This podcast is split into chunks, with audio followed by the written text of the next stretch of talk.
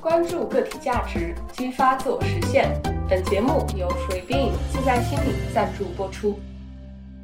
大家好，欢迎大家来到播客《怀疑人生》，我是主播小鱼。这期的嘉宾是我的朋友西西，他也是心理服务品牌自在心理的主理人。大家好，我是西西，我又来了。由于本期节目由自在心理赞助播出，并且这也是本播客两年以来的第一笔收入，所以为了表示对赞助方的重视，我特地设计了一个环节，请西西介绍一下 FreeBeing 自在心理名字的由来。哎，好好好好好，鼓掌鼓掌，灯光打在你身上。所以自在心理非常荣幸赞助了怀疑人生啊，并且是他们第一个甲方爸爸。当然，我们也要介绍一下我们自在心理这个品牌。可能有的观众朋友是知道的，我们的品牌的英文名字是 Free Being，然后中文名是自在心理。其实是因为我们当时考虑到我们为什么要成立一个线下的心理机构，就是它可能还是有一定的价值观，希望去传达出来。那么比较重要，就像刚刚小鱼念的，我们很关注个体的价值，希望可以通过一些心理服务激发自我实现。那么另外一方面来讲呢，其实 free being 就是自由的存在的意思，being 其实就是可以能表示人的存在的状态。因为自在心理作为一个中文名字的话，可能会容易让一些人有一点点的误解，因为自在这个名字比较容易跟中国的传统文化联系起来。当然，这种传统文化的寓意也是挺好的。嗯，你说的是那种轻松自在的这种类似形容词的感觉吗？就是跟中国文化联系起来的话，主要指的是那种像嗯老庄哲学里对对对对不对？对对，呃，所以这个寓意它也是很好的，就是也是我们希望能够通过心理服务可能可以带到给大家的。但另外一方面，我们也会很关注到每一个人存在的价值，就是他自己是怎么样自由的选择他想要以什么样的方式存在。这个也是自在心理希望传达的一些价值观，就是关于我可以自己的选择。我如何存在，然后跟现代性和存在主义也是比较有关系的。我正想说，听起来这里面有一些存在主义哲学的影子。对，这也是我们对于这个品牌的一些愿景，所以这个名字它其实还是有一些寓意的。嗯，刚刚是赞助商的品牌展示环节，好，广告费到账了。下面我们进入主题，今天这一期呢，也是一个系列的第零期，或者说是一个活动招募。从这一期开始呢，自在心理会联合怀疑人生发起一系列对话。我们想试着从心理学、社会学和个人体验的角度来讨论现代人生活中的一些小问题。这些问题也是我和我身边的朋友所共同关心和经历过的问题。对，所以除了今天作为我们序幕的第零期之外呢，我们这个系列初步计划还会有四期。分别聚焦于这样的一些主题，比如说我们在成长的过程中可能会发生的一些变化，然后也比如说我们在重要的关系中处在关系中的不同的人，他不同的视角，然后以及如何去理解对方的视角。那么还有就是关于自由的魅力和危险。另外最后一个主题是如何让我们的生活有快乐的可能性。那我们会通过自在心理。提供的线下活动，并且邀请主播小鱼一起来充分的讨论这些问题。是的，我们在线下的讨论呢，最终会形成这个系列的播客内容。同时，这也是本期播客最重要的任务，就是我们也招募想在线下和我们一起来讨论这些问题的朋友来聊一聊。具体细节，请关注自在心理或者菲拉斯报告的公众号发出来的招募文章。对这个活动，我们目前暂定在深圳南山区，然后具体的时间呢是在十月的中下旬到十一月期间，欢迎关注这些话题的朋友们可以踊跃的报名。好，那就开始吧。今天我们讨论生活中的问题，都离不开现代性这个宏大的框架。理解了现代性，会帮助我们更好理解在我们的身上到底发生了什么。那我就首先。来给大家介绍一下，我这时候应该说哦，对，其实这个定义也不是我下的啊，我也没那个能力给现代性下定义，我是从某篇论文里边抄来的。简单的说，就是现代性是思想家们对现代化的内在精神进行的一个系统反思。啊，那么说人话是什么意思呢？意思就是说，我们现在在生活中经常不是会感觉到有一些困境和冲突吗？嗯，而且很多人的困境和冲突是有共性的。哦，那这种共性呢，就是思想家们所反思的这个现代性了，哦，就是这个意思。好，简单的说，就是说我们现在的生活中，很多人都会有类似的一些体验。对，然后这个而且啊这个体验是只有在现代生活中才会发生的，就在啊古代大家不会遇到这些问题。哦，这个意思好。那我们现在来举两个例子，大家应该就能理解了。对，是这样的。就比如说吧，这两年项标有一个概念特别的火，叫做原子化嘛。然后这其实就是现代性的一个问题，在社会关系方面，以前人们可能存在在这个社会里边，它是有一些非常明确的坐标的，嗯就是它从属于某个宗族，或者说它从属于某个地区，嗯或者说它从属于某个家庭。嗯，anyway，就是它是有一些比较明确的共同体的，然后它是这个共同体中的一份子。但是到了现代，大家不是从小到大都经历过一个从出生的乡镇、啊或者说城市啊到一线城市的一个经历嘛，或者去换到别的城市，也不一定是一线城市。对，就是说我们其实成长的这几十年经历了一个城市化的进程。啊，对，然后在这个城市化的进程呢，当人进到城市之后，他就失去了之前和故乡、家庭、宗族等等的这些纽带，嗯然后呢，他就会变得像一个一个离散的原子一样，在这个城市里面生活，嗯然后这个就叫做原子化。啊那这种原子化的由来，其实就是由现代化的进程所带来的。OK，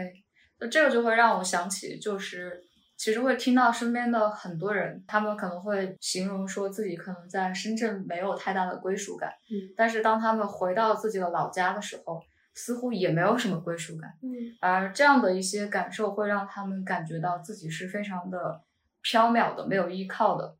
也会可能引起他们，比如说焦虑啊，甚至抑郁等等一些情绪。嗯他们也在思考这是为什么。是啊，现代人的孤独感是很强的。对，然后我个人对现代性比较有印象是之前看刘琴老师的节目，现代思想讲义对，以及他的那个那本书，就是它里面其实提到了最让人印象深刻的是关于宗教的那个被削弱和嗯科学的兴起。对，然后大概的意思就是说，当科学出现了之后，人们对于很多事情有了新的理解，包括说可能之前咱们中国也有这种文化，就比如说我向天求雨，对吧？我最近就比较干旱，然后我我觉得没有雨，那我就向天求雨。虽然它并不科学，但是其实也有点像那个西方的那种宗教嘛，就是我求一个神怎么怎么样。但是后面就全部科学化了之后，就比如说可能现在有人工降雨的模式啊，或者其他的方面的一些科学。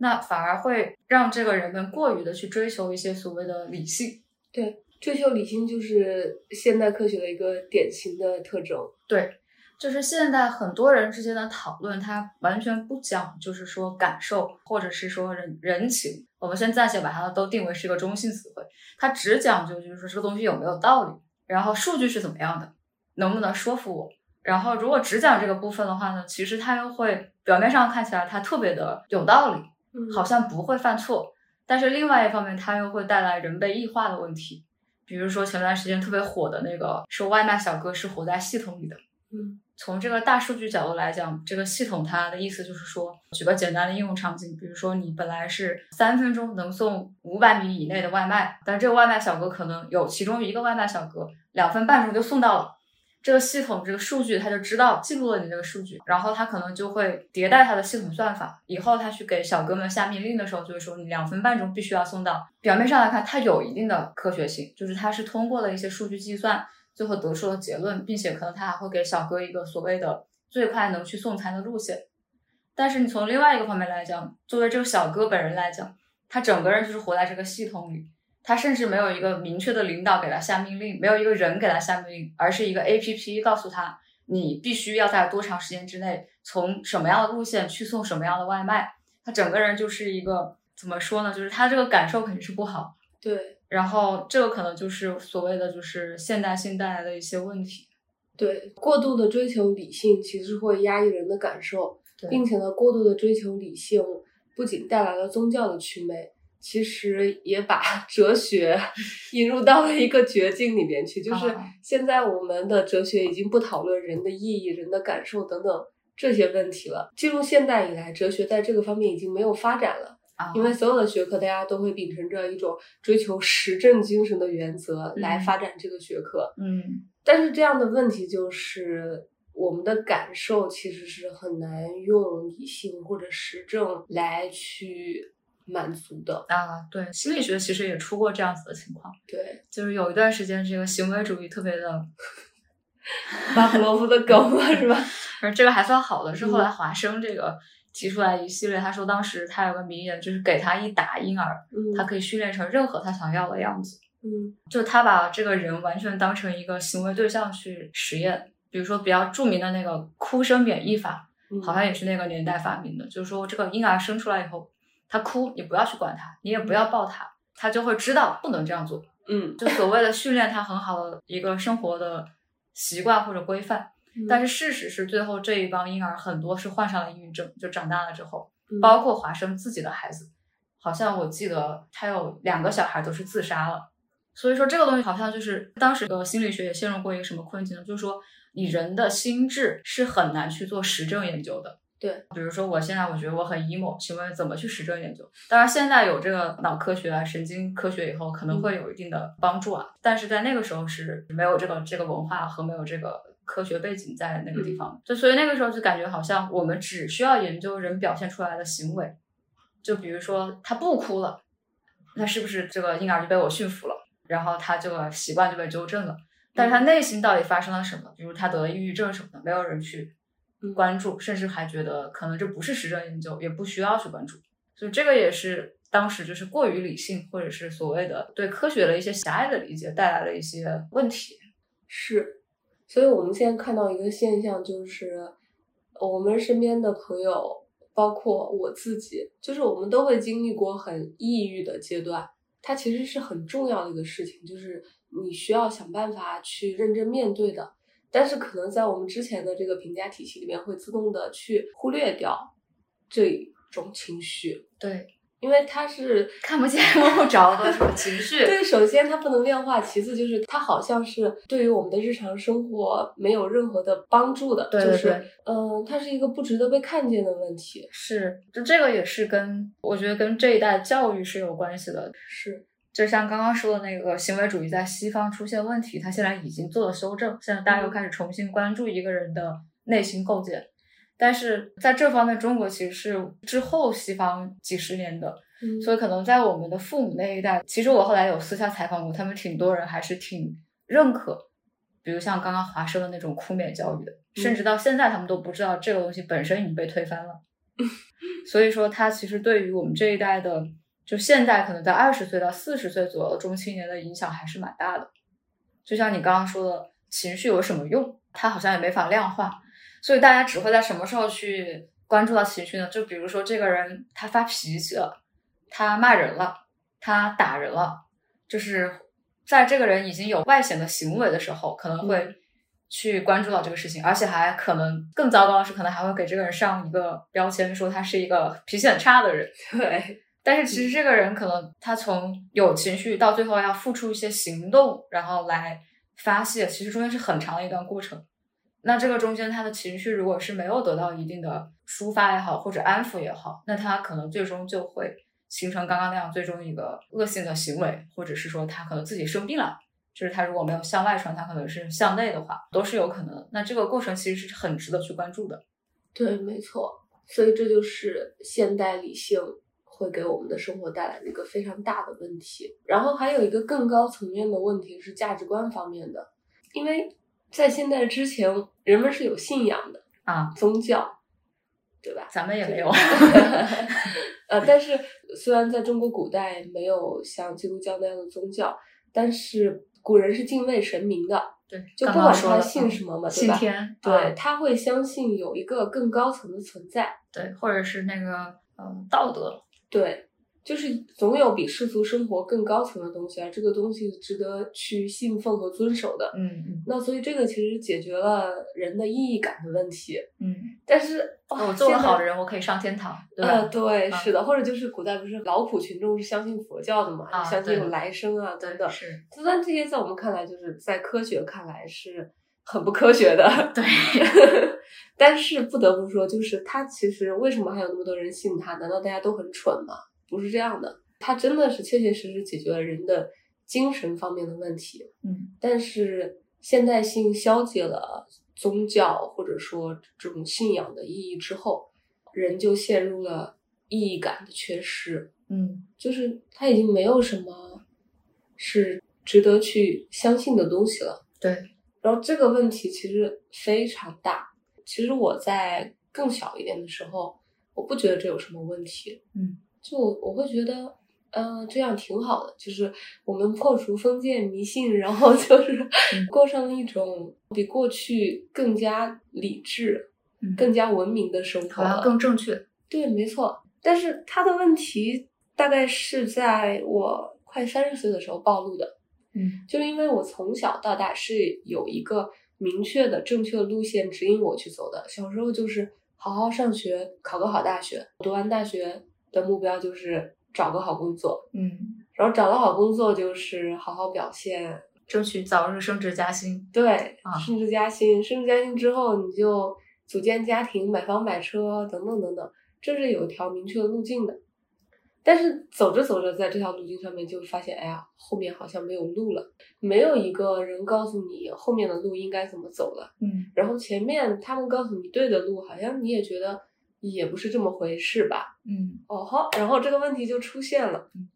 就感受到了很多精神困惑。对，就是在这个阶段，其实非常容易陷入到虚无主义和相对主义，也就是说，觉得哎什么都行，所有的存在都是合理的，嗯生命是没有意义的。嗯但其实，在这种状态里面，我觉得人是不快乐的。嗯，因为我觉得人就是很是一个非常需要意义驱动的生物。就还是需要把自己的一些价值投射到一些对，意义上去。没错。嗯然后，其实现代社会提供的一种解决方案就是消费主义。嗯，就是人通过消费把自己的独特感或者说主体性投射到某个商品上面，就这就是为什么奢侈品会存在的理由嘛。就是我能买得起，你买不起。我对能背这个包，你没是，有。或者说这个品牌它可能塑造了一个什么样的形象，我穿这个品牌的衣服，然后就代表我是一个什么样的人啊等等，对，就他会把他的那个意义往这个方面去投射。但是其实这种投射是有尽头的，嗯可能当你通过消费这种方式进行了一段时间的这种主体性的投射之后，你会发现，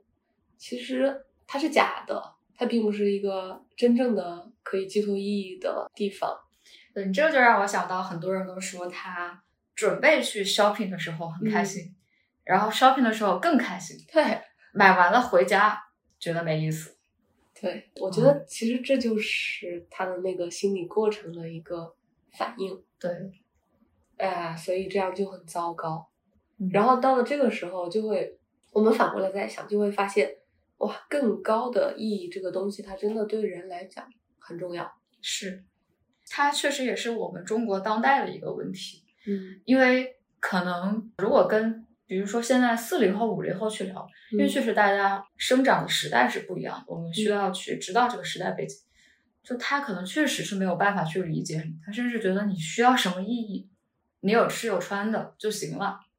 你这个人怎么就事儿那么多呢？对，然后他可能也会觉得你很矫情。那么这样子的话，其实就会让我们可能希望去探索这个议题的人变得特别的无助和孤独，因为他可能从自己的长辈那里，或者甚至是同辈啊，或者是说他比较重视的一些领导啊、工作关系中，他没有办法获得这方面的一些力量。对，因为他不被理解。对。然而，这其实又是一个现代生活中中青年面临的一个，其实还是很实际的一个问题。对，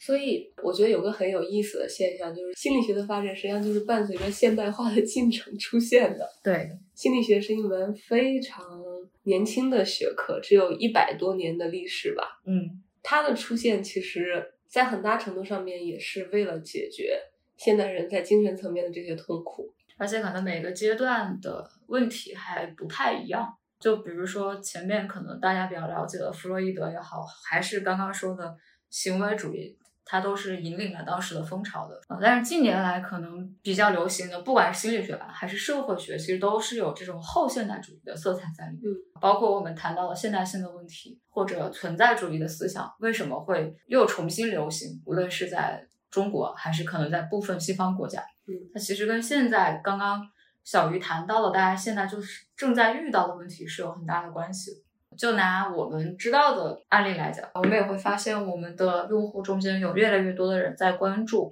存在主义的话题，还有包括现代性的话题，比如说刚刚我们谈到了人类可能会被异化的这样的一些议题，然后包括说可能他们的孤独感，然后他们的意义感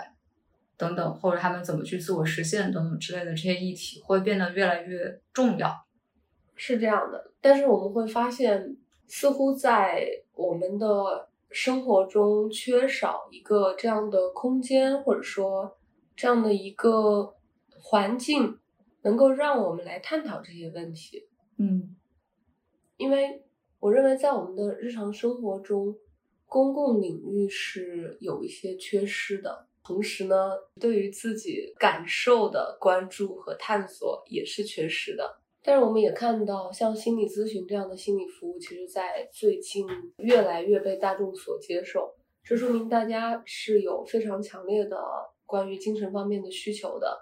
然后，大家也开始，就至少在中国的这个环境下，大家也开始逐渐的重视心理学，或者说心理咨询。对，目前来看的话，确实在这几年，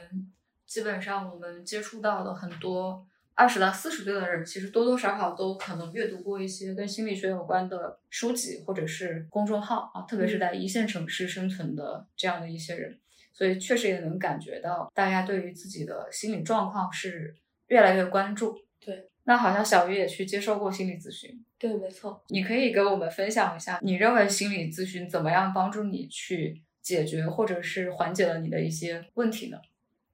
嗯，但是我现在分享，我就没有办法完全站在一个纯用户的视角上，因为我现在同时还是一个 心理行业的学习者。但我可以站在我现在学到的那个框架上面来解释一下我在接受心理咨询过程中的一些感受吧。嗯，就你还记不记得，每次接受完心理咨询回来，我都会跟你讲说啊，我今天好开心，就是我感觉。我又可以了，对，就是这种感受。后来我去总结，为什么每次做完心理咨询之后都会让我觉得更快乐？有一个共同的点，就是每一次在咨询过程中，我我都觉得咨询师特别理解我，特别支持我，特别鼓励我。嗯，可能比如说在我的父母或者说在我的家人那里不会得到支持的观点，我的咨询师他都不会去。价值我，嗯嗯，他都会尊重我的感受，他会觉得我有这样的想法是合理的，嗯，没有什么问题的，嗯，好像在我情绪最低落的那段时间，我觉得我的咨询师好像是这个世界上面唯一认同我的人啊。对你有跟我讲过这个想法，是。那我现在学习了心理学之后，我发现他其实是在从事心理咨询的工作中。咨询师首先要做到的最基本的事情，就是跟来访者充分的共情。嗯，对这方面，我相信西西会比我了解的更多。嗯，就是充分的去同理来访者，对他的感受、他的情绪，还有就是他怎么想，他发生了什么。就这个也是心理学可能能解决现代性一些问题的很重要的因素。嗯，就像刚刚小鱼刚刚反复说的，就是当我们的社会结构特别重视理性的时候，那你作为一个个体，你内心的情感的部分总是需要找一个地方去安放的，呃，也需要有人能够看到和理解这一部分。还有一个很大的感受就是，当我和我的咨询师工作了一段时间之后，我会感觉到自己好像愿意主动去做一些什么事情了。什么意思呢？我觉得在比较初期的时候。我更多是在关注自己的消极情绪的困扰。我会发现，好像人其实是有自救能力的。在最开始那个阶段，可能如果有人能够满足我对情绪的发泄的话，嗯，那么其实我自己会站起来。我但可能一开始的时候，如果我身边的人都拒绝承认我的情绪，或者拒绝关注我的情绪，我会觉得非常的委屈。嗯就我会有一种叫小孩子，就是不给糖就哭的那种。嗯，那我就是不干了。对 你越是让我怎么样，我越是不干，就是会有一种逆反心理。啊就是可能我觉得自己，我现在已经这么痛苦了，我在这个处境中已经出不来了，为什么你们都不理解我？嗯那既然是这样的话，我为什么还要去做一个积极、阳光、正向的人？嗯嗯但是当第一个阶段情绪这一块儿被完全的接纳之后，我就开始觉得，那我还是想去干点什么的。啊，当你发现你还是想去干点什么的时候，你感觉怎么样？其实当这种念头萌生出来之后，会觉得自己的力量感是很强的，有一种觉得自己的生活发生了变化，就可能事情还是同样的事情，环境还是同样的环境，但是自己就从之前那个非常无力的状态，变成了一个相信我有能力去改变我现在的状况的这种状态。嗯然后在这种状态下，会发现就是好的事情会接连着发生，嗯，好像你也跟我分享了一些，这种感受是很美妙的。所以你其实是被你的咨询师给接住了。怎么说呢？就是你刚刚一直在强调，生活中可能没有那么多其他的人能够去理解你的情绪和感受，甚至可能他们想要赶紧盖一盖这个部分，就让这个部分过去。但是相反，反而就是因为你这个部分一直都没有能够被接纳，或者被非常稳妥的给放在那个地方，被别人看到和理解，所以你反而在行动上可能就像你说的，你就也不太想动了。那么所谓的你的家人或者朋友希望你做的事情，你反而也不会做了。对，因为我会觉得没有意义。我觉得就是用一句比较夸张的话，就是说，我觉得全世界都不理解我，就是这个世界不爱我，那我为什么要去爱这个世界？啊，对对对，是是这个样子。呃但是你的咨询师就是说，他通过他对你的不管是观点还是你的各种积极或者消极情绪的接纳，会让你感觉到，就是其实你还是在某一段关系中，至少在这个咨询关系中，你是能够被看到的、被尊重的，然后被包容、被接纳、被理解，啊对甚至被鼓励，对吧？是，我觉得对于人来讲，会有一个基本需求，就是我刚刚讲到的，对于个体追求自主性和个体性的一个需求，就是人都希望自己的独特性被看见的。对，只有当他觉得自己在这个世界上的存在是独特的这种状况之下，他才会愿意去释放更大的力量，嗯，因为他这个视角也挺好。我会觉得说，因为这样就似乎从自己的独特性被看见的过程中找到了一些意义感。我这么来形容那种感觉，就是可能在一开始的时候，我觉得自己是一个被安排的人，嗯然后我不想服从这个系统的安排，但是我又找不到动力。可是当我在咨询关系中发现说，我可以不遵从这个系统的安排，我可以做一个自己去设定自己程序的人。嗯并且其实我这么做的话是不用怕的，因为我是有一个支持系统在的。嗯，就就是哪怕只有一个人，对，没错，我就会觉得很安全。我觉得这个有点像，就是我们在心理学的课程中会学他的依恋类型嘛。就当他感觉到这个世界是安全的，妈妈就会一直在他身边的时候，那么他就会勇敢的去向周围探索。嗯，因为他知道，就是不管他走到什么区域去，妈妈总会在那里，他时刻可以回到妈妈身边。嗯所以他就会去探索。我觉得这个对成人来说也是一样的，就是当我们想要自身做出一些改变的时候，其实是需要有一个有一个东西把我们拖住的。所以那就是你去使用这个心理咨询或者是相关的一些服务，其实是解决了你个人身上的现代性问题的，是吗？我觉得没有完全解决、啊这个问题，不可能解决。就是或者是说对这些问题有一些帮助。嗯，会有很大的帮助，就是对我理解在自己身上发生了什么有很大的帮助。嗯而且我觉得这个知识系统目前是我还没有在其他领域看到的，就是可以相比较的知识系统。嗯，对，所以这个就是可能心理咨询师或者心理行业的服务者在做的一些工作，不管这个咨询师是来自于哪里，是什么样的流派，可能他们都会去关注一个个体本身想要去到的地方，嗯然后这个个体他对自己经历的他的想法、他的视角，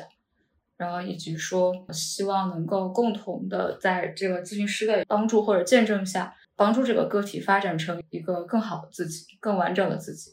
嗯，甚至是更有个人价值的一个状态。可能这个也能更好的帮助个体适应现代性这框架下的一些生活。对，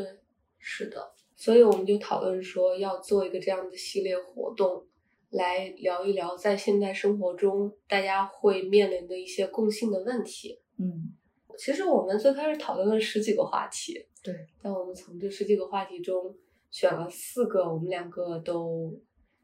更有感触的吧。嗯我觉得这个还挺个人经验的，就我自己确实会对这几个话题会比较有感受。嗯比如说，我们选择的第一个话题是个人成长过程中发生的事情，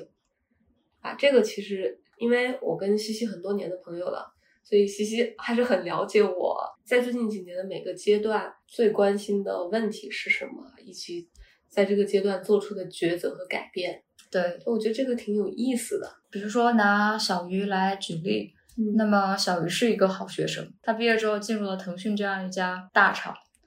那么在这个过程中，他也经历了很多次的升职加薪，也经历了被否定，对，然后甚至可能也经历了一些职场斗争。嗯，那么在个人生活领域，他可能也经历了这个结婚生子，嗯然后跟亲密关系之间的各种每个阶段都有不同的问题。嗯那这个过程中，其实有很多值得去关注的议题，就是大家可能也会遇到的一些问题也好，困惑也好。嗯，因为后来我发现我这些问题是共性的。对，主要是这个。对，嗯而且特别有意思，就是我甚至可以非常简单的把从工作以来到，比如说现在工作十年这么长的时间分成几个阶段，嗯，然后我会发现，嗯，好像你就用这个简单的模型去套用大家的生活，基本上都能符合这几个阶段，所以我觉得特别有意思。是。然后可能大家在这些不同阶段的那个困惑或者情绪问题也很类似，对，没错，所以说我们就会觉得这个很有必要，可以拿出来去分享和讨论一下。是的，我可太典型了，我就是个典型的工具人。所以，如果大家来参加我们线下的讨论，就可以听到小鱼分享他是如何从好学生变成一个工具人，然后又如何发现自己是个工具人，然后又是怎么去跟这个系统做一些反抗和斗争，然后最终进化到现在这个样子。世界上最糟糕的人。对对对，还有第二个话题，我们也觉得特别有意思。这个讲的就是重要关系中的不同视角啊，这个也是跟我们的前人经验息息相关的。对，就是尤其是我啊，因为刚刚西西也讲到了，我在职场上经历过否定。哇，我对于领导可有太多草要吐了。简直是有一箩筐的。希望听到我们这期节目的领导啊，也能来现场参加一下，这样我们就可以现场来看一看对于同一个事件两个人的不同视角。可能在当时吐槽的时候，我不会去想到说他为什么要这样做，他到底在想什么。嗯但是现在就可能过去的很多事情都释怀了嘛，然后再回过头来站在一个旁观者的角度上面去看待我曾经遇到这种职场上的问题，我觉得我既能理解我自己，也能理解我的领导，我知道为什么会发生这样的事情。是，然后当然了，就是不是所有人都可以被原谅的，嗯对，呃，就是我经历过的大部分领导，哪怕我们有过矛盾冲突之类的，我觉得其实都还是可以能够去站在对方的角度上面去共情的。就能够有一定的理解。对，是的。嗯然后除了上下级关系之外，还有就是亲密关系里边的这种关系，嗯就这边其实也存在一个无法互相理解到终于可以站在对方的角度上面共情的过程。对，对，但这里边有一个点，我觉得要说的就是，这种理解一定是建立在对方没有故意伤害你的基础上的，就是大家都不是坏人，对。大家只是出自各自的局限性，无意中做出了伤害对方的事情。是，但是对于那种心术不正的，本来就是怀着自己的不好的目的去伤害对方的这种人，我觉得没有什么好共情的。嗯，就这也是一种力量，就是当你觉得你决定你不去原谅一个人的时候，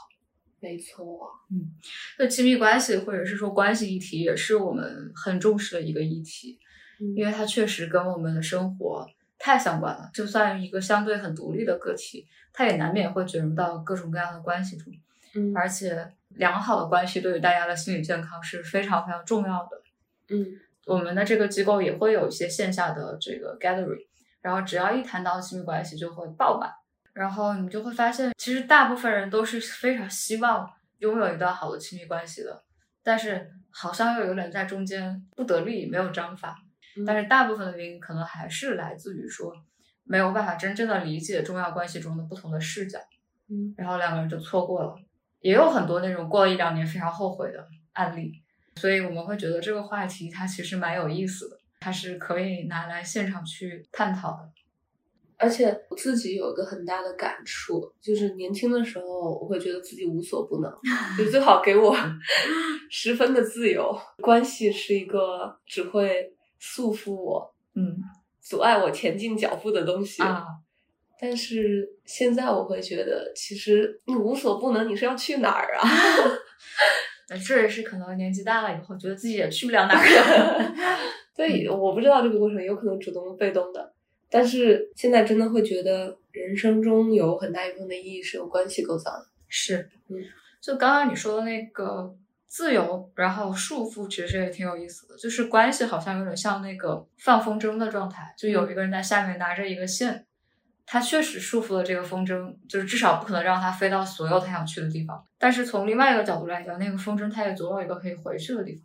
它的确也是个很重要的承载的托底的一个对，就像刚刚你说做咨询的时候，可能那个咨询师或者那个咨询室在一段时间之内，它成为了你的避难所，嗯承载你的很多需要。它其实，在人生的过程中，它可能是很有必要的。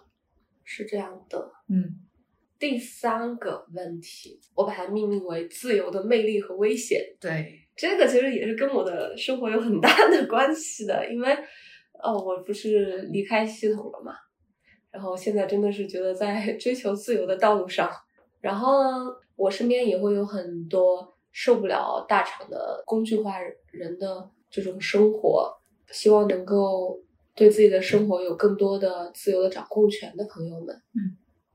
我们就会讨论说，什么样的生活算是自由的？是不是存够多少钱，然后就退休，这样的生活就自由了？嗯对，但它其实是个很复杂的话题。嗯我们之前年轻时候对于自由这种想象，比如说存到多少万，然后就在家啥都不干养老这种自由，嗯好像是错误的。嗯。所以就是，如果现在真的让你天天在家啥都不干，你觉得很舒服吗？不会，对吧？嗯，就是好像大部分人都是这个样子。是啊，所以真正的自由生活是什么？我们在追求自由的过程中会遇到什么样的障碍？嗯然后真正的障碍来自于哪里？等等等一系列问题，我觉得有太多值得去讨论的了。对，我们其实，在前面几期播客也屡次去提到了关于自由的嗯话题。就拿刚刚小鱼也说的，比如说一个人他要从一个公司体系里辞职，他其实是很需要勇气的。虽然说他可能会这样吐槽这个公司有很多的考核啊，然后一些要求啊什么的，但是比如告诉他从明天开始什么都没有了，其实很多人会陷入恐慌，嗯，就是他没有一个被认可的标准了。对，然后他也不知道该往哪里做，他就是一个算是这一天没白过，或者是说他在进步，或者是说他这个事情是有意义的。没错。所以其实很多人他们在做的事情是主动的逃避自由。对，逃避自由其实是一个挺大的一个话题了，就是它可能已经超越了心理学领域，但我觉得是值得我们去好好讨论讨论的。嗯好，然后最后一个话题，其实也是我和西西在近期最最关注的一个话题，因为我觉得前面这三个话题可能都是对我来说啊，就也许是我在呃生活的某个阶段进行一些阶段性的总结的时候沉淀下来的一些新的感受和体验，但是最后这个话题是充斥在我生活中的每一天每时每刻。这个话题就是让生活快乐的可能性。嗯因为我现在越来越意识到，我生活的目标就是追求快乐。我可能更年轻的时候，我的目标是追求什么升职加薪、赚钱、变漂亮、获得赞美、什么成就感。但是现在我就觉得，其实我想要就是快乐。刚刚说的种种种种都是我以为可以让我快乐的东西，嗯，但是还有另外一部分真的可以让我快乐的东西，就始终是被我忽略的。就比如说这次我和西西去大理生活了一段时间，然后我们就发现大理就有很多很日常的小事会让我们觉得快乐。嗯，其实这个话题蛮值得聊一聊的。对，就是你真的以为你生活中那些宏大的议题才是让你快乐的答案吗？就是这个议题，其实我会关注到现在市场上有一些声音也非常强，就是讨论苦难的意义。嗯，这个好像是我们这个民族的一个传统，就是我们要先磨砺自己，然后才配拥有好的生活。嗯，当然，我现在也看到这个议题现在其实被讨论的很火热，就是很多人去会去提问：如果我的生活本来就还可以，我每天也有很多小确幸，我为啥非要让自己去受苦受难？说的具体一点，比如说我是一个本地人，我的这个个人追求并不完全在事业上这个野心，嗯，然后我不是很想接受整天加班的工作，我就想每天五点钟下班，但是我可能赚的也不是很多，我就值得被批判吗？哎，我就不能下班之后我就觉得很开心吗？就好像就是之前有一种这种文化，就隐隐约约就是会觉得，那你这个人下班太早了，你就是没努力啊，你怎么还能开心呢？你应该再报个课外班。我真的认识很多人，下班之后他刷综艺、刷抖音，他本来刷的还挺开心，但是刷完了之后他觉得特别的抑郁，他特别的焦虑，然后甚至会愤恨，嗯，就是恨我为什么是一个浪费了时间的人。这种人真的不是一个两个，是很多普遍我们。从小所受的教育里边，就是那个居安思危，好像就是一个最最基本的东西吧。对人生法则，对，对，所以这个如何去就是说感受快乐、定义快乐，或者它跟我们的生活是怎么去联系到一起的，它跟苦难又怎么去，就是怎么去同时看待这样的不同的角度，都是很值得去讨论的。甚至像我刚刚举的那个例子里，就是他刷完了手机以后，他感到情绪非常糟糕。我们能不能去讨论说，他是不是不允许自己快乐？嗯他是不是甚至有可能没有快乐的能力？他总是觉得这是不对的。对，那如果是这样子的话，这个人可能就很难去维持他的快乐，对吧？因为他一快乐，他就要去自我否认。对，就他不敢让自己快乐起对来。那么这可能也会带来很多的问题。可能不去讨论或者探索这些问题，那恐怕就是对他影响还是比较大的。对，然后其实我就觉得，在大家这种思维中，甚至有点混淆了。就是大家经常居安思危嘛，其实担心的是生活中会出现什么样的大的问题、灾难性的问题。对，但是最近听了李厚成的一期播客，我觉得还蛮赞同他这个观点的。他说，生活的问题从来不是焦虑和痛苦，焦虑和痛苦这种情绪是不可能避免的嘛。你的生活不可能只有快乐，肯定什么都有。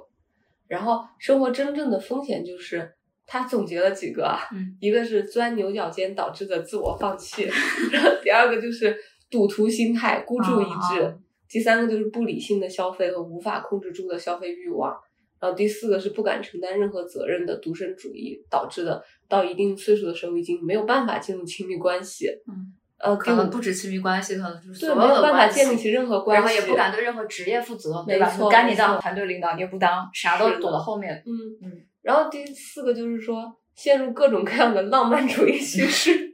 导致最后无疾而终带来的失望。嗯，然后最后一个就是盲信一种意识形态，然后进入一种狂热的生活状态，带来的和其他人的疏远。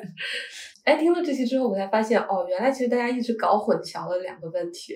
就是大家不敢快乐，是因为害怕生活中出现这种灾难性的风险，但实际上出现这种风险跟你快不快乐真的没有关系，就是会导致你出现风险的是刚讲的这些事情，啊啊啊！就是我们该快乐还是要快乐的，对对对，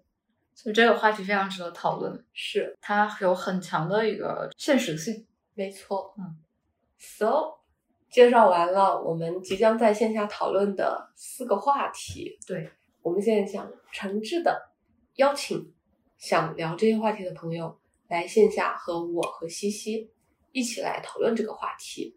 这些对话呢都会发生在自在心理的线下空间。我们计划每一期邀请一到两位嘉宾和我和西西一起来深入聊这些话题。同时呢，对话的现场也会开放给听众，每一期可以有最多十五位听众来参加我们的现场讨论。所以我们也是对这个播客节目做了一定的创新，什么创新？就就把线下的活动剪成一期播客。没有没有，就是我们会期待在后面我们这四期的播客里，能听到我们的听众的声音和他们的观点表达。对，就是在场发生的这种即兴的事情，往往都特别的有意思和有魅力。是，我确实觉得这个事儿很有意思，因为我播客已经录了三十期了，你每期我最多请一个嘉宾嘛。我们对于一些话题的讨论，可能视角还是比较局限的。嗯如果这个时候能够再多一个视角，或者多两个视角，那这个对话会不会变得更有意思？对，还蛮期待看一看这样出来到底会是什么样的效果的。嗯，对，我们也很期待，就是如果有朋友是非常愿意去深入的聊这其中的某一个话题，并且有非常强的意愿要在现场去进行自己的故事讲述和发言的，可以提前更多的去给我们阐述自己的这个需要。那我们也会经过一定的考量和筛选，组织当期的节目。好，现在到了王婆卖瓜环节，就是你得给大家讲讲为什么值得参加这次活动。就是刚刚我们整个谈话分享的，首先我我们会经过跟身边的人的谈话以及我们自己的个人体验，我们会初步认为这四个话题应该还是会有一些共鸣的。那么，其实，在讨论这种话题的时候，就像小鱼的咨询体验一样，如果能够有跟你气场类似的人，或者是气场不一样，但是他是愿意去倾听和理解你的人，共同来讨论这些话题，其实本身对于我们每一个参加的人来讲，可能都是一个很重要的情感上的支持。它是一件本身是积极而且有意思的一件事情。对，其次呢，在这一次的活动中间，我们会分享一些社会学、心理学甚至哲学的一些视角，也会邀请相应的嘉宾来给大家做一些分享。嗯，希望能够在某一些具体的议题上也能够互相启发，或者是说，如果它确实有一些科学的，或者是说能够解决问题的一些办法，我们也可以共同来讨论。是的，然后另外，其实我之前也有好几次在我的播客里面讲过，我们需要行动起来，就是自己创造一个让我们觉得理想的小环境。如果我们觉得这些话题是重要的，如果我们觉得自己可以为这些重要的议题去贡献一些力量的话，那我们就应该去做一些事情。对我来说，这一个系列的活动也是我的一次小型的社会实践。嗯我在之前的播客里边也提到过，我觉得深圳对我很重要，但是之前在深圳的生活中，让我觉得深圳确实缺少一些共同体和公共的空间。那我觉得这一系列的活动对我来说就是一个很好的机会，自己去构建它。嗯然后我也特别希望能够在现场碰到跟我怀有同样想法的朋友。嗯，然后如果你也觉得这件事情重要的话，那么我们非常非常欢迎你来和我们一起构建这件事情。所以我们的第一期活动会在十月的第二周举行。没错，嗯。那么具体的情况，请大家关注“自在心理”或者“维纳斯报告”的公众号，关注一下我们的嘉宾还有观众的一些招募细则吧。嗯，好的，那么我们到时候见，拜拜。拜拜。在心理是以循证科学为理念的知识加科技加服务综合型心理服务品牌，通过咨询、沙龙、心理团课等多种心理产品，致力于为都市人群的心理健康提供多样化的心理服务。